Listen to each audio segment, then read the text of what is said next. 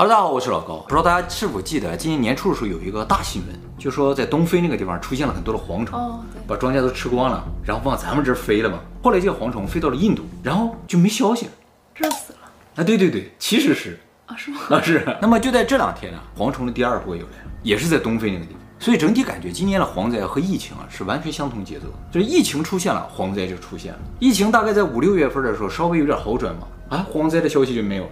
然后现在疫情又严重了，哎，蝗灾又出来，完全一个节奏。那么今天呢，我们就来讲讲蝗灾。蝗灾这个东西自古就有，像最早的古埃及的文献里面就有记载蝗灾，圣经里也有蝗灾。圣经里对对对，圣经里边有说十个灾难啊，里边就提到蝗灾。哦、在中国出土的商朝那个甲骨文的文献里边也有提到蝗灾。也就是蝗灾啊，其实伴随我们人类已经很久了。你知不知道蝗虫为什么叫蝗虫？哎，据相传啊，就是说蝗灾这个东西啊，它会决定一个国家的存亡，只有皇帝亲自来处理，所以称之为蝗灾。是吗？对，还有秋天的秋字儿，为什么一个禾一个火？你知道吗？嗯，就是只要到了秋天就会闹蝗灾，就要把禾苗放火烧掉，来对抗蝗灾。所以秋天就是放火的这么一个季节，就到这么严重了啊。其实啊，这有意思的汉字来源有很多，以后我们整理一下，专门给大家讲解一下啊。小的时候听说这个蝗灾好像还挺可怕的，嗯，现在长大之后不太听说过了啊。现在处理的稍微好一点啊，以前根本没有办法对付的。一会儿我们来讲怎么来对付蝗灾啊。今年第一波蝗灾就是在一月份时从东非肯尼亚那个地方出来的，然后经过索马里、埃塞俄比亚，一直向东扩散，最终到了印度。不过到印度的时候已经大概五六月份了，气温上升了，所以很多就被热死了。那肯尼亚那难道不热吗？哎，一会儿我们讲为什么它生活在那个地方啊？究竟为什么会爆发蝗灾？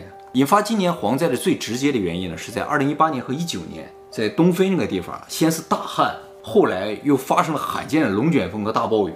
这一旱吧，就把蝗虫的天敌都干掉了。哦。后来又下雨了之后呢，就沙土里边植物的种子就长出来了。植物长得好，温度也很合适的话，蝗虫就很容易繁殖。也就是说，今年的蝗灾其实是前两年的气候异常造成。这次引发蝗灾的蝗虫啊，叫做沙漠蝗虫，生活在沙漠里，平均体长呢五厘米，跟小拇指这么长，大概每三个月就能繁殖一波。这个家伙的寿命呢，也就是三个月到六个月，所以很多呢就是产完卵就死掉了。不过它每次产卵啊能产二十到四十个，所以它们的数量是呈指数增长。如果正常繁殖的话，平均每半年蝗虫数量就能增加四百倍，每一年呢就能增长十六万倍。也就是两个蝗虫过了一年就会变成三十二万只蝗虫。这种沙漠蝗虫呢，其实在很多地方都有，只是在东非这个沙漠里比较多。这种蝗虫呢是游牧型的，就是哪里有草，它们就到哪去。而且呢，这种蝗虫有一个非常诡异的特点，它会根据环境的变化以及群体的数量，改变自身的颜色和自身的习性。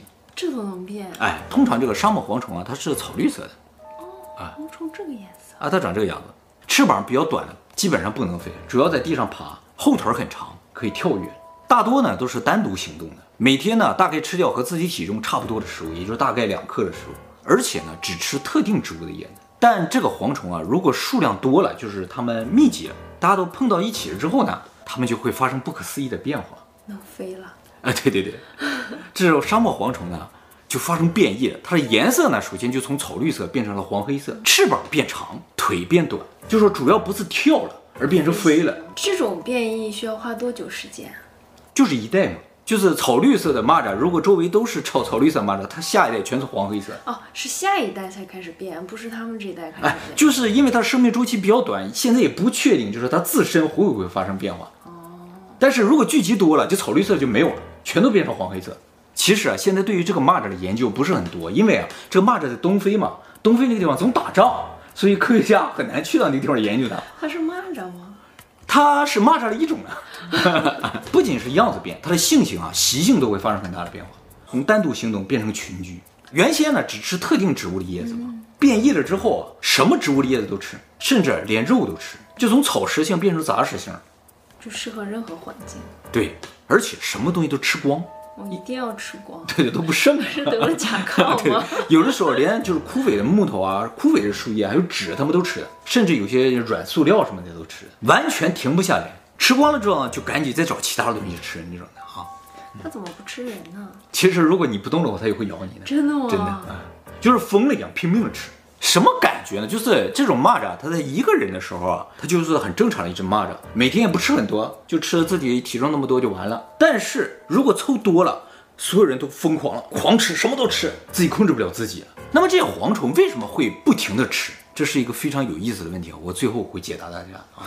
那么这些蝗虫变态了之后啊，身体也会变得更加强壮，最多的时候每天可以移动一百五十公里。哎，其实蝗虫啊，晚上是要睡觉的。太阳升起了，它就活动；太阳落下了，它就睡觉了。如果只有白天这段时间它活动，能移动一百五十公里的话，也就是意味着它每十分钟就能前进三公里，相当快的速度。而且过了这三公里，这三公里所有东西都没有了，都被它吃光了。它还是边吃边移动，边吃边移动。那么蝗虫群啊？小群的话，面积能达到一平方公里。小群。对对，大群的话，数百平方公里。什么概念啊？就是一个大群，基本上呢就能盖住台北市啊、吉隆坡呀、啊。全部盖住，两三个大群就能盖住东京啊、新加坡，但是还盖不住大连。对对对，还盖不住大连，大连相当大了。大连啊，怎么也得有一个七八啊七八个大群吧。那么目前人类历史上观测过最大的一个蝗虫群，是一八七零年在美国发现啊。这个蝗虫群呢，长五百公里，宽一百六十公里，大概面积呢相当于整个阿联酋。一个群盖住整个阿联酋，那么这一个平方公里里边有多少蝗虫呢？大概四千到八千万只。最小的群，一平方公里的群，一天呢就能吃掉三万多人的口粮，就是说三万多人一天的饭，他们一天就吃掉。所以像大群的话，一天吃掉几百万人的饭。那么今年发生第一波蝗灾啊，蝗虫数量总共达到了四千亿只。就算他们每天只吃掉两克，就是自己体重那些食物的话，这四千亿只每天就会吃掉八十万吨食物。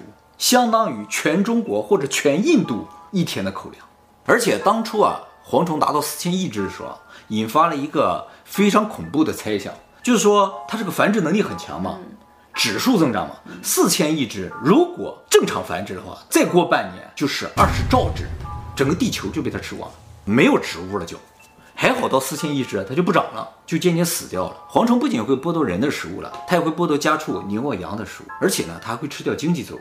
叫巴基斯坦的那些棉花都被它吃掉了。爷说蝗灾不仅打击我们的食物，也打击我们经济了。其实啊，像非洲那些有些长颈鹿，它都没东西吃了。嗯，很惨的啊。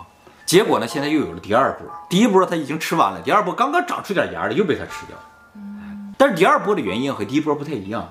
第二波啊是第一波的子孙，就是他们临死之前把卵都产到这个沙土里了，温度高了嘛，它死掉了。但是现在温度又降下来了。这沙土里的卵又孵出来，就变成第二波。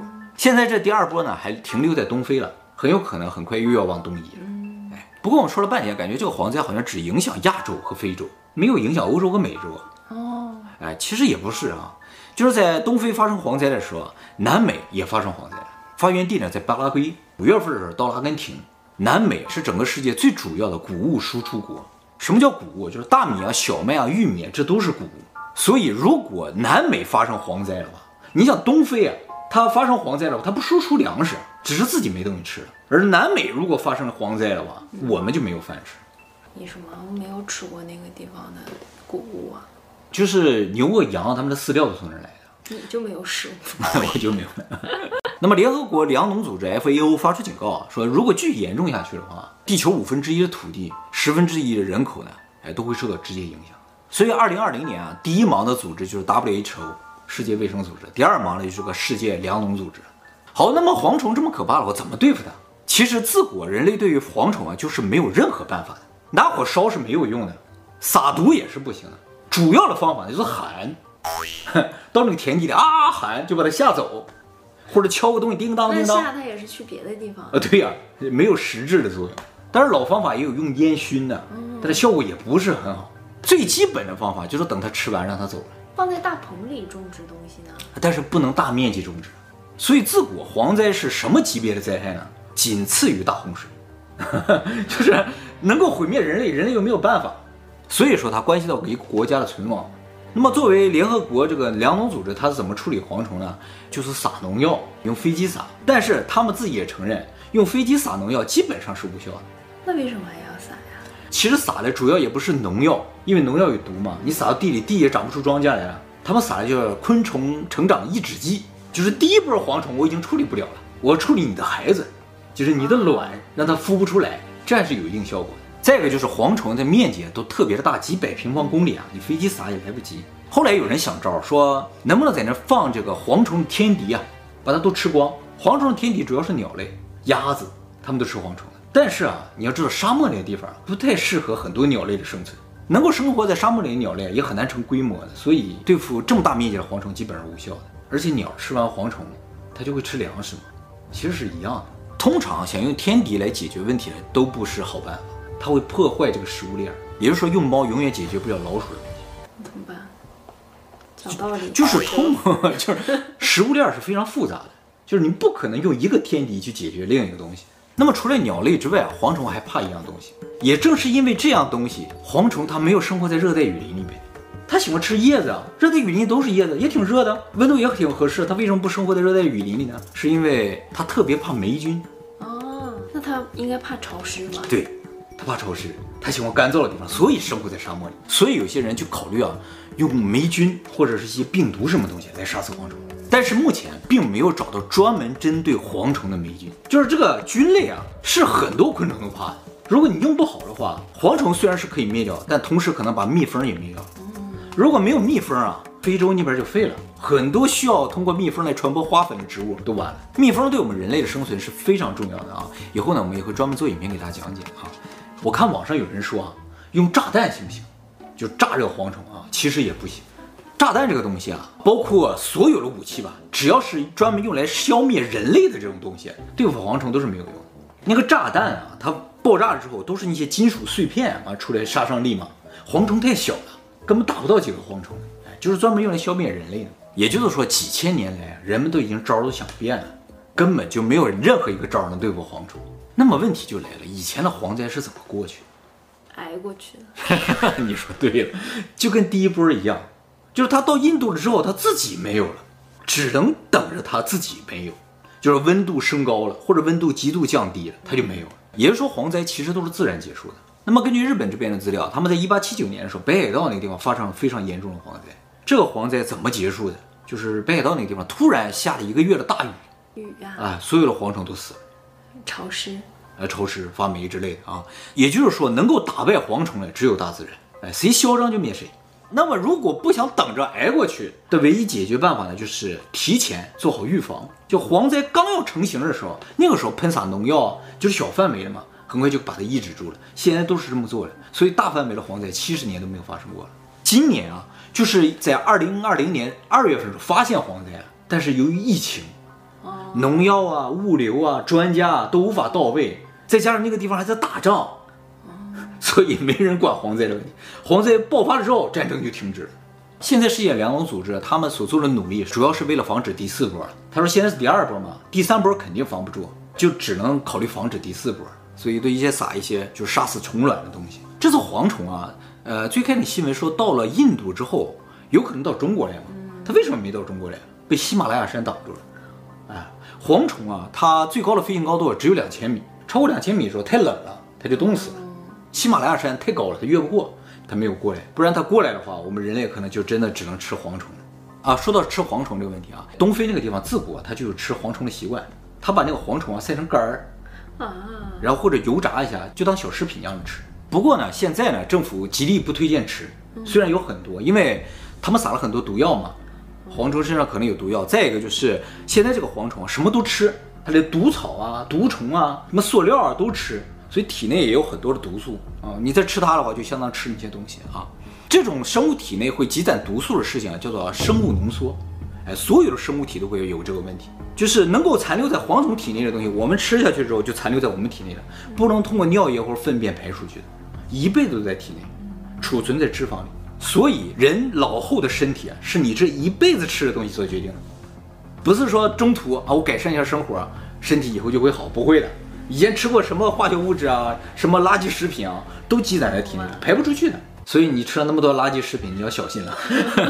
我就是喜欢吃垃圾食品。是啊啊，而且大家也一定不要去吃一些没吃过的东西，什么山珍海味那些东西。嗯，就是他们体内可能会有一些你原先体内并不存有的毒素，那吃了又到自己体内了，那就完了。我不知道大家吃没吃过蝗虫啊？吃过那个蚂蚱啊，蚂蚱腿儿。这种沙漠蝗虫啊，跟大家吃过的所有蝗虫味道都是不一样的。非常难吃，因为啊它活动量特别的巨大，所以体内几乎没有脂肪，只剩一层皮儿，里边是空的。所以这种蝗虫啊，吃起来像嚼木头或者嚼纸一样，特别难吃。大部分虫子大家都不要吃，因为虫子那个壳啊，我们消化不了的，吃多了会引起肠阻塞，非常的危险啊。好了，我现在要解释一下为什么这些蝗虫不停地吃东西。研究发现啊，这些蝗虫在聚对之后变成杂食性了嘛，就什么都吃嘛，它们就会自己吃自己，不是自己吃自己，就互相吃。嗯，哎，不跟那个老鼠一样啊，一模一样。这是一个 bug，它就为了防止去吃别人或者被别人吃，于是拼命到处跑找东西吃。以满足自己这个食欲，为什么会这样？就是因为密度变了。它跟那个老鼠是一模一样，那数量少的时候一点问题都没有，数量一多了，马上就变态了，什么都吃，互相咬。蝗虫变得非常疯狂，这个现象就是我们以前讲的行为沉沦，二十五号宇宙里面发生的事情啊。其实啊，你仔细想想，人和蝗虫是一模一样的。比如说我说啊，他为了防止自己被吃，然后拼命找东西吃，把所有东西吃光了，最后不得已还得互相吃，这是一个死循环。人也是一样，人为了生活好，拼命去工作，然后结果就没有了生活。就说，你以为你能通过拼命的工作改善生活，实质上你在摧毁你的生活。蝗虫以为他们吃别的东西就不会互相吃，其实不是这样，所有东西吃光了就会互相吃。那还可以少吃一点啊。对呀、人都是一样嘛，你可以少工作一点，你生活就会很好嘛。但人不会这么想，就是如果行为沉沦了，思想就变成这样。其实最当初人类没有开始聚居的时候，大家都分散居，就跟普通动物是一样的，人也没有那么大的欲望，就每天吃什么就打点什么吃就完了，也不会破坏环境。当人类开始聚居的时候，密度变大了之后，形成了社会之后，就开始欲望无限扩张，什么都不停的吃，不断的破坏自然环境，就跟这蝗虫一模一样。人类的欲望无法满足，人还不停的繁殖，数量越来越多，然后就进入了一个非常可怕的循环。所以人类聚集的结果只有两个。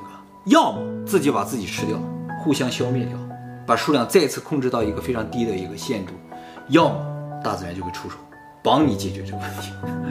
他怎么出手？我现在还没想到。现在疫情不就是啊？有可能。不要聚集，不要聚集啊！啊，有可能吧？没想到行为沉沦会发生在虫子身上，也就是说，行为沉沦跟脑子的大小或者是不是什么高级动物没关系，和物种没有关系，没没有关系，虫子也会有。为什么呢？它跟什么都有关系。聚集之后就会交流，交流之后就会攀比吧？是吧？蝗虫攀比什么？他们竞争压力更大呀。然后蝗虫比什么呢？哦、你你吃了几公里，我吃了几公里。好，原来如此。那不比就行了。哦、行，大家不要比啊。